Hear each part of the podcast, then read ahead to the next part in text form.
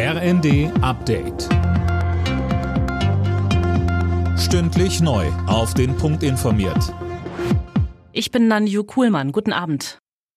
Starke Schneefälle legen Teile von Süddeutschland lahm. Besonders betroffen der Süden Bayerns. Mehr von Michelle Kolberg. In München etwa fielen mehr als 40 Zentimeter Neuschnee. Der dortige Flughafen stellte seinen Betrieb ein.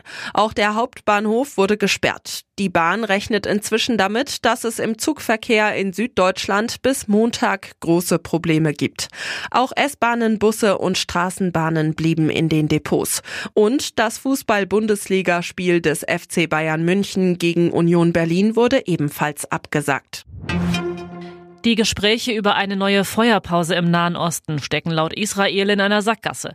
Die israelische Regierung hat deshalb ihre Unterhändler abgezogen. Gestern war eine einwöchige Waffenruhe zu Ende gegangen. Seitdem sind die Kämpfe in Gaza wieder voll aufgeflammt.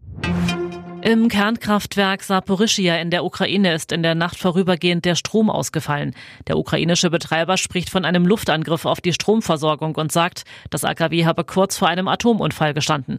Das größte Atomkraftwerk Europas wird von russischen Truppen kontrolliert.